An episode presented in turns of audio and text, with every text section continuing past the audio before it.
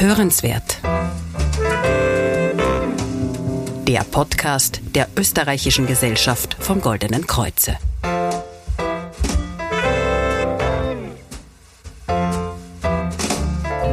Herzlich willkommen bei Hörenswert, dem Podcast der Österreichischen Gesellschaft vom Goldenen Kreuze. Wir informieren Sie jeden Monat über Gesundheitsthemen und Ihr Wohlbefinden ist uns dabei ein großes Anliegen. Gemeinsam mit unseren Expertinnen und Experten möchte ich Ihnen neben vielen Informationen vor allem viele Anregungen für Ihr persönliches Wohlbefinden geben. Mein Name ist Denise Seifert und heute dreht sich alles um das Thema Macht uns Corona seelisch krank? Perspektiven der Ermutigung in herausfordernden Zeiten. Corona hat das Leben vieler Menschen auf der ganzen Welt radikal verändert, so stark wie kaum eine andere Krankheit je zuvor. Neben den teils furchtbaren Auswirkungen auf den Körper sind es vor allem die seelischen Nebenwirkungen, von denen jetzt viele betroffen sind. Zum Beispiel stellt die Einsamkeit derzeit ein größeres Gesundheitsrisiko dar als hoher Blutdruck, Übergewicht oder Rauchen. Das Coronavirus hat also auch unseren Alltag infiziert und schlägt sich aufs Gemüt.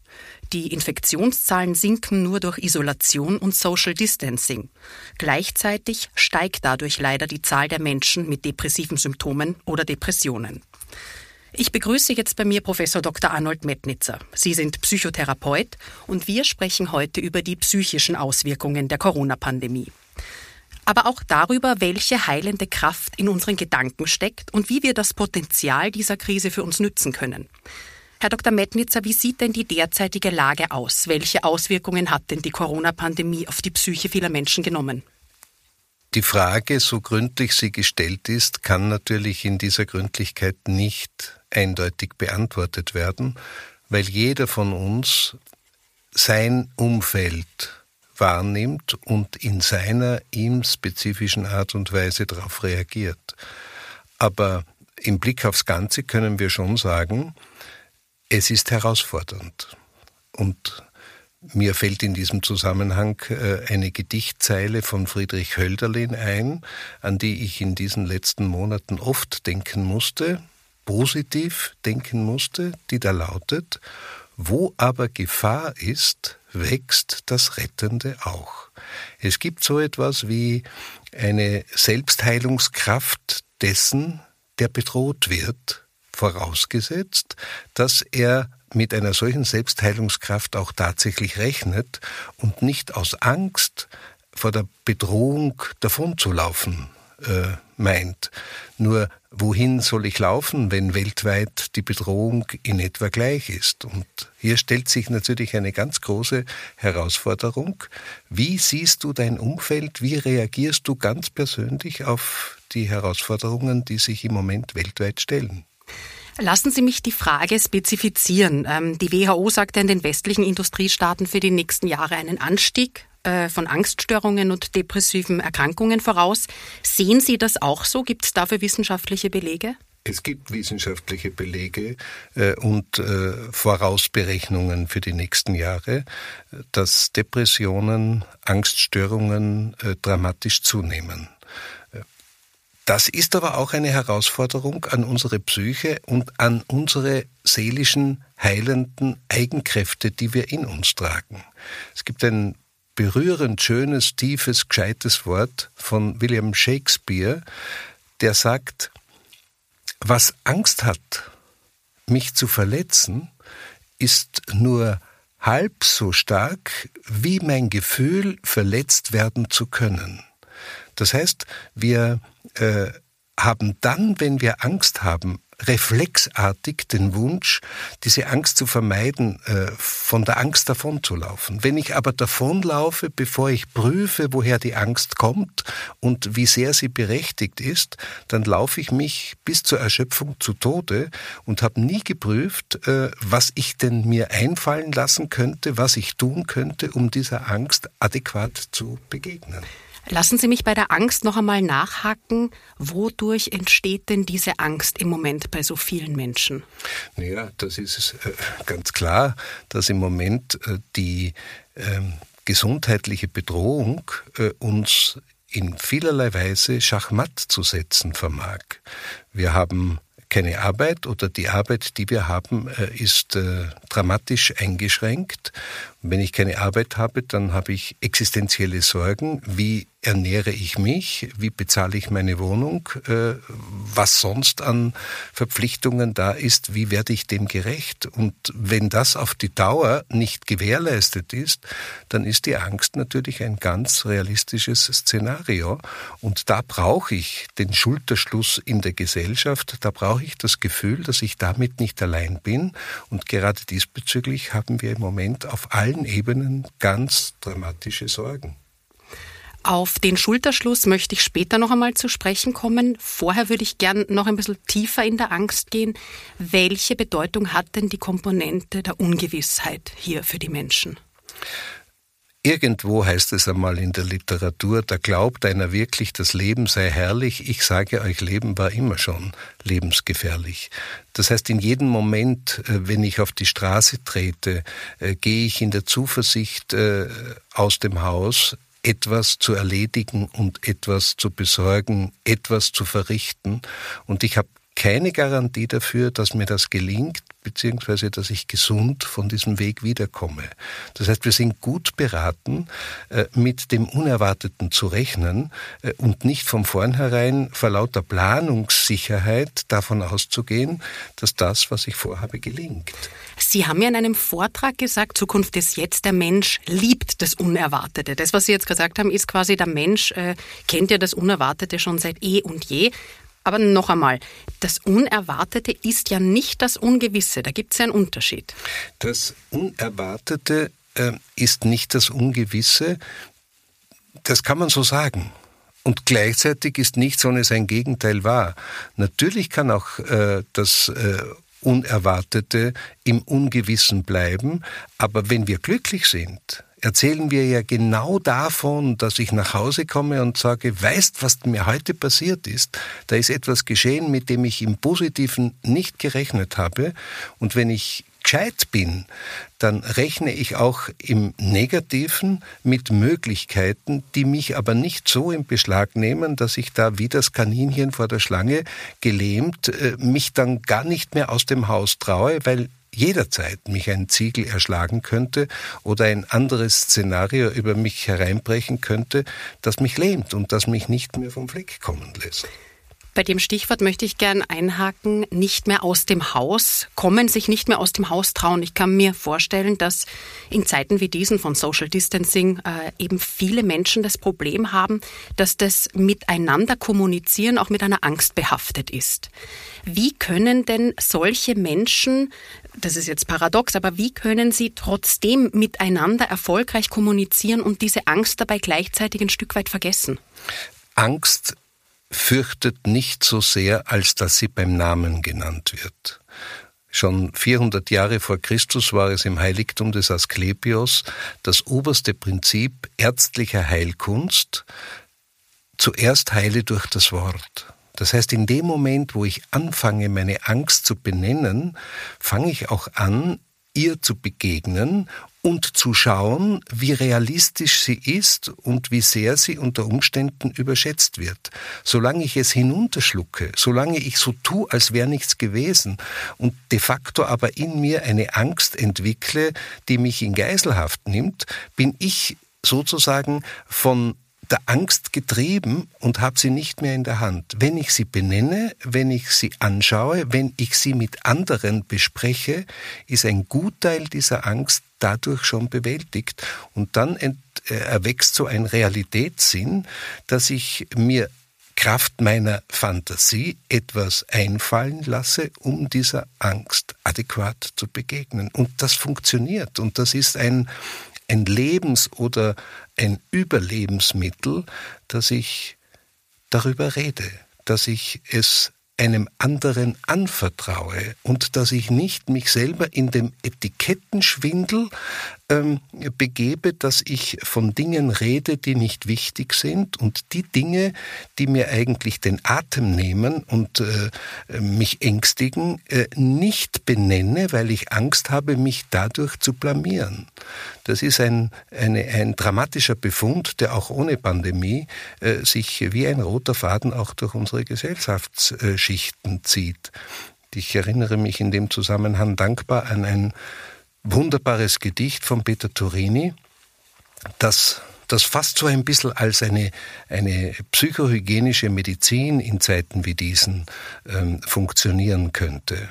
Nämlich zu analysieren, wie kommuniziere ich, mit wem rede ich, worüber, äh, sage ich Dinge, die nichtssagend sind, äh, oder benenne ich die Dinge, die in mir schreien und endlich benannt werden äh, wollen? Aber das ist jetzt schwierig äh, auch umzusetzen, weil wenn ich die Angst benenne, also sprich, wenn ich sage, ich habe Angst, dass wir einander anstecken. Ne? Also wir zwei ja. stehen ja jetzt auch mit einem Meter Sicherheitsabstand äh, im Studio gegenüber. Wenn ich diese Angst benenne, das äh, mhm. verstehe ich noch. Und gleichzeitig, wenn ich aber permanent dieses Thema vor Augen oder vor Ohren habe, mhm. schürt das nicht auch die Angst? Also wenn ich es nicht schaffe, meinen Blick, meine Perspektive abzuwenden?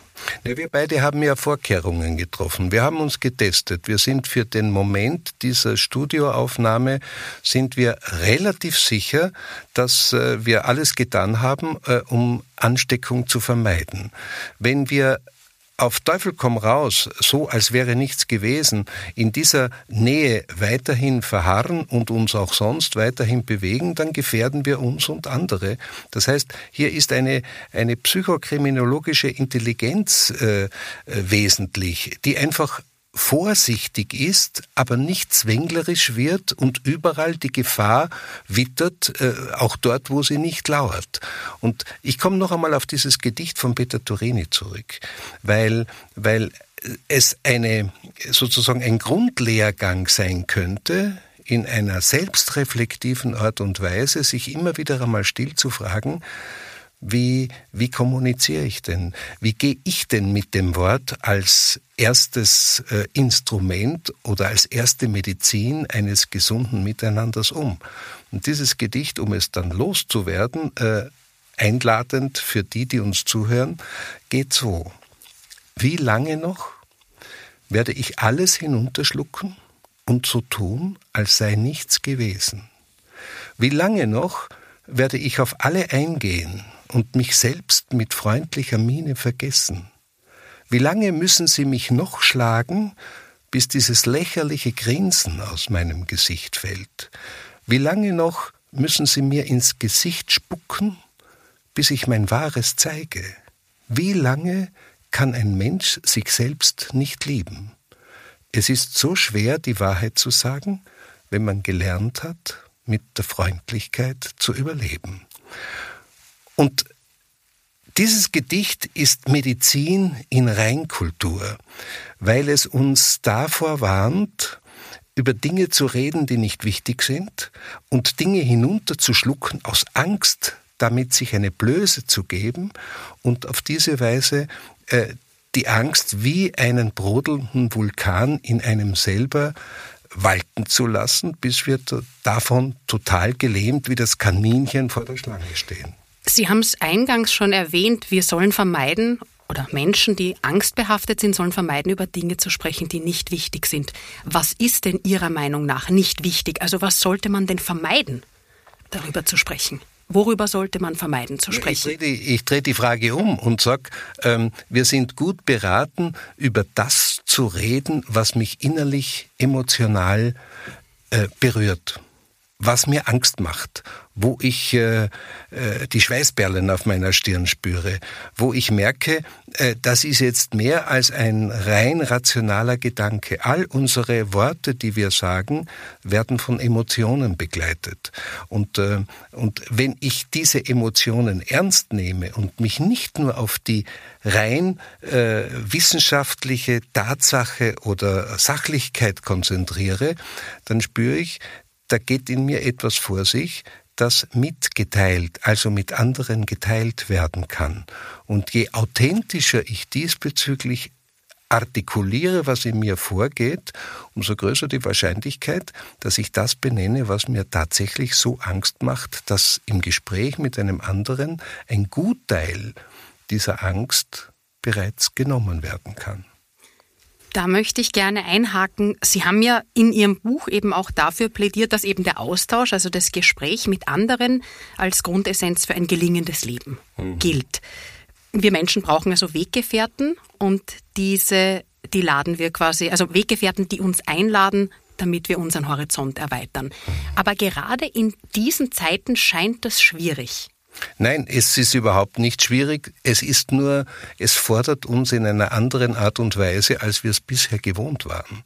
Ich habe von vielen Menschen gehört, und das hat mich sehr berührt, dass sie sagen, durch diese letzten Monate vom März letzten Jahres bis jetzt, äh, März 2021, haben Nachbarschaften sich gewandelt. Das heißt, Menschen, die sich kennen, die freundlich waren, die sich gegrüßt haben, die über den Nachbarzaun hinweg auch mit äh, haben, was im, im Nachbarsgarten los ist, sind plötzlich vom Nachbarn zu Freunden geworden, weil, weil diese gemeinsame Bedrohung ihnen bewusst gemacht hat, dass man ja auch fragen könnte, ob ältere Menschen aus der Nachbarschaft etwas brauchen und dass da plötzlich eine andere Art der Intensität des Miteinander und Aneinanderdenkens praktiziert worden ist. Also, dass dann durchaus auch durchaus auch nicht nur Gefahren, sondern das sind durchaus auch Chancen im Sinne dieses kleinen Wortes, wo Gefahr ist, wächst das Rettende auch. Und wir kommen dorthin, wohin wir schauen. Wenn wir, wenn wir nicht nur angstdiktiert äh, uns abschließen, sondern angstmotiviert schauen, wer Hilfe braucht, erleben wir unter Umständen ein wunderbares Gesetz an uns, weil wir Gemeinschaftswesen sind, auch äh, trotz alles, allen Social Distancings, was ja ein Unwort der letzten Monate ja. ist. Äh, wir brauchen alles andere als soziale Distanz. Wir brauchen räumliche Distanz, um die Ansteckungsgefahr zu minimieren. Aber gleichzeitig brauchen wir paradox intentional eine umso größere Nähe zueinander oder ein Vertrauen darauf, dass wir anderen Menschen nicht egal sind. Und ich glaube, das könnten wir ein Stück weit besser gelernt haben in dieser Zeit. Sagen Sie, und wie als Therapeut? Nehmen wir an, ich komme zu Ihnen in die Praxis und sage, ähm, Herr Dr. Metnitzer, ich habe das Problem, ich kann dieser Krise nichts Positives abgewinnen. Was würden Sie mir raten? Wie schaffe ich diesen Change, also diesen Mind Change, diesen mhm. Umschwung der Perspektive in meinem Kopf, dass ich sie als Chance sehe? Keine Ahnung. Äh, weil der Therapeut niemals der Zuckergeber für billige Lösungen sein darf und sein kann, sondern äh, die beste Antwort auf solche Fragen äh, sind präziser gestellte Fragen. Und meine Frage, wenn Sie mit dieser Frage zu mir kämen, wäre, Kennen Sie so etwas? Haben Sie jemals in Ihrem Leben vergleichbare Situationen schon durchlebt? Und wie ist es Ihnen dabei ergangen? Offensichtlich haben Sie es überlebt, sonst wären Sie jetzt nicht hier und würden nicht diese Frage stellen. Das heißt, ich würde nicht billig versuchen, gescheite Antworten zu geben, Immer wieder gelingt es ja natürlich auch, ähm, dass man was Gescheites sagt und man erschrickt dabei, weil es sehr schnell im therapeutischen Kontext sehr klugscheißerisch wirkt. Nein, natürlich. Und die Kunst ist es ja, den, also den Patienten oder die Patientin erkennen zu lassen. Ja. Ne? Nur da, wo die Erkenntnis gepflanzt ist, da wächst ja auch etwas im sprichwörtlichen Sinne. Im Grunde ist das das, was die die Therapeuten Mäeutik nennen. Ähm, und ich liebe das in, in dem komplexen äh, Kontext therapeutischer Arbeit, dass wir immer wieder mit schwierigen Worten versuchen, neu zu beschreiben, worum es dort eigentlich geht. Mäeutik heißt nichts anderes als Hebammenkunst, die wir dem alten, mir ganz nahe liegenden Philosophen Sokrates verdanken. das bedeutet also, Sie schaffen es, äh, Gedanken auf die Welt zu bringen, zu gebären. Ne? Ja. Also indem ich Gedanken gebäre, ne, wenn ich das jetzt richtig ja, verstanden habe. Beziehungsweise, ja? beziehungsweise ich, äh, ich bedanke mich bei jemandem, der mit seiner Not zu mir kommt äh, und von mir wissen möchte, was er tun äh, kann, äh, damit sein Leben als gelungenes Leben äh, äh, und nicht als geängstigte Existenz wahrgenommen wird, bedanke ich mich bei ihm für das mir dadurch geschenkte Vertrauen, weil das geht ohne Vertrauensverhältnis natürlich nicht, versuche ihm aber die Frage, die er mir stellt, zurückzugeben, beziehungsweise im Gespräch, das wir miteinander führen, ihm Mut zu machen, die Antwort auf die Frage, die er mir stellt, aus sich selbst herauszufinden. Das nennen wir die Hebammenkunst therapeutischer Gespräche und das hat der Sokrates in einer wunderbaren Art und Weise gekonnt. Er hat keine klugen Antworten gegeben, sondern hat Rückfragen äh, gestellt und aus diesem Gespräch heraus hat er sich zum Schluss dann auch, das ist der Unterschied zu den heutigen Psychotherapeuten, hat er sich auch geweigert, ein Honorar dafür zu verlangen, weil, er, weil er gesagt hat, äh, ich habe so viel gelernt und ich habe einen Einblick in dein Leben bekommen und ich durfte miterleben, wie du aus diesem Gespräch heraus Mut zu dir selber bekommen hast und zu dem Potenzial heilender Kräfte, die in dir darauf warten, wachgeküsst und Hebammen gleich sozusagen heraus gefördert zu werden. Herr Dr. Metnitzer, gestatten Sie mir den Einblick in Ihr Leben. Was hat sich denn seit letzten März für Sie verändert? Ich habe in meiner therapeutischen Arbeit in etwa bis März letzten Jahres ein Drittel meiner Zeit bei Vorträgen und Seminaren äh, außerhalb meiner Praxis verbracht und äh, zwei Drittel meiner Zeit bei persönlichen therapeutischen Gesprächen in meiner Praxis. Das hat sich grundlegend geändert. Ich bin jetzt fast nur mehr in meiner Praxis, habe aber im Vergleich zu früher mehr schriftliche Anfragen äh, in Medien, durch Rundfunk, durch Fernsehen, äh, durch Zeitungen, dass zu diesen Fragen der Lebenskunst und der seelischen Gesundheit einfach kleine und größere Artikel entstanden sind. Und etliche meiner Patientinnen und Patienten haben umgestellt auf Zoom und auf Skype. Äh, was eine interessante Entwicklung war, dahingehend, dass sehr viele vom Skype und vom Zoom-Modus wieder auf das Telefongespräch zurückgegangen mhm. sind.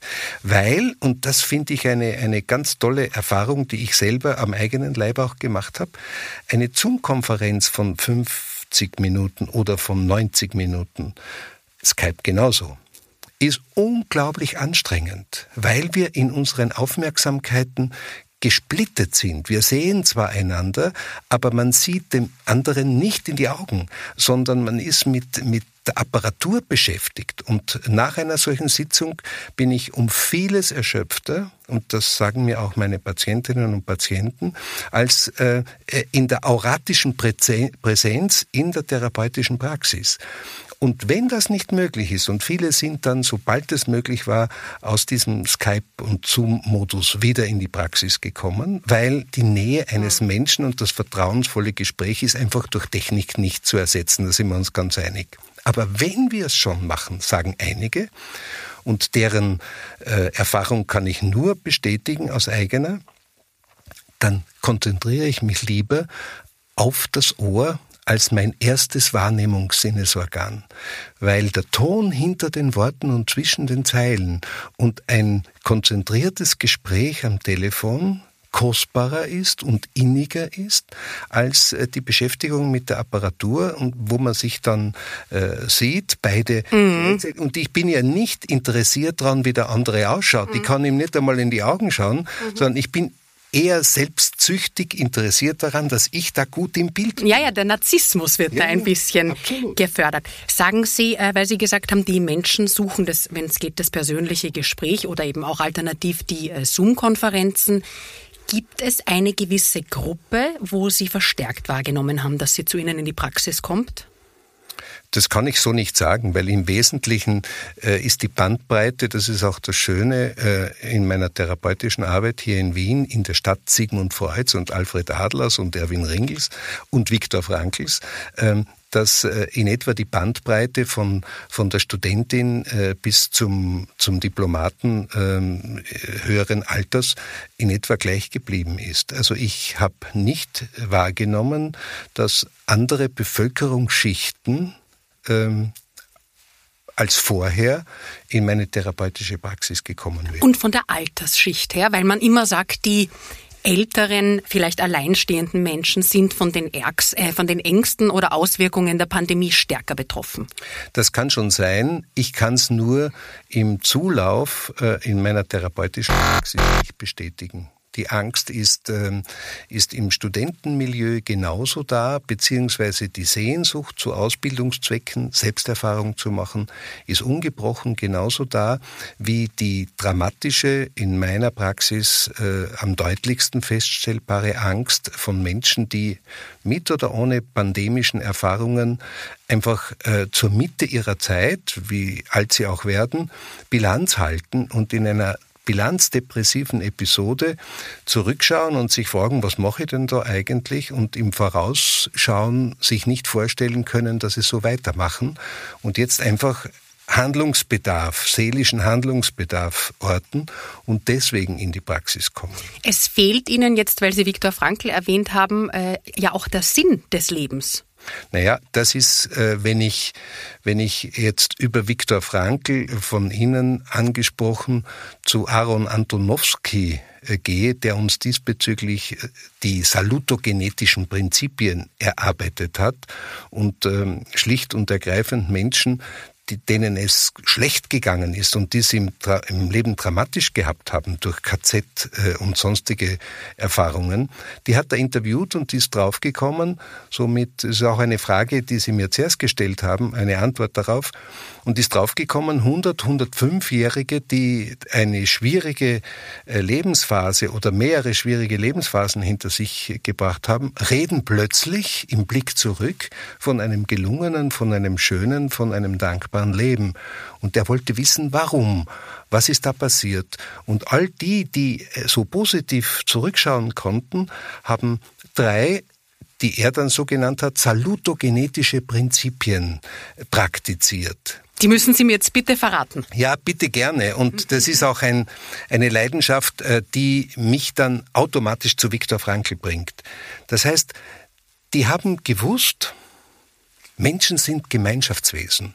Und dort, wo wir sind, wollen wir die Spielregeln durchschauen, äh, nach denen hier gespielt wird. Und wenn ich das nicht durchschaue, fehlt mir ein wesentlicher Punkt äh, meiner Beheimatung in dieser Welt. Und überall dort, wo ich Spielregeln durchschaue, wo ich weiß, was gespielt wird, und das wissen wir ja sehr oft, gerade jetzt in pandemischen Zeiten nicht. Und deswegen die große Verunsicherung. Überall dort, wo ich weiß, was gespielt wird, möchte ich als Mensch mitspielen können. Und wo ich mitspiele, kann ich auf Dauer nur mitspielen, wenn ich in dem, was ich da tue, einen Sinn erkenne.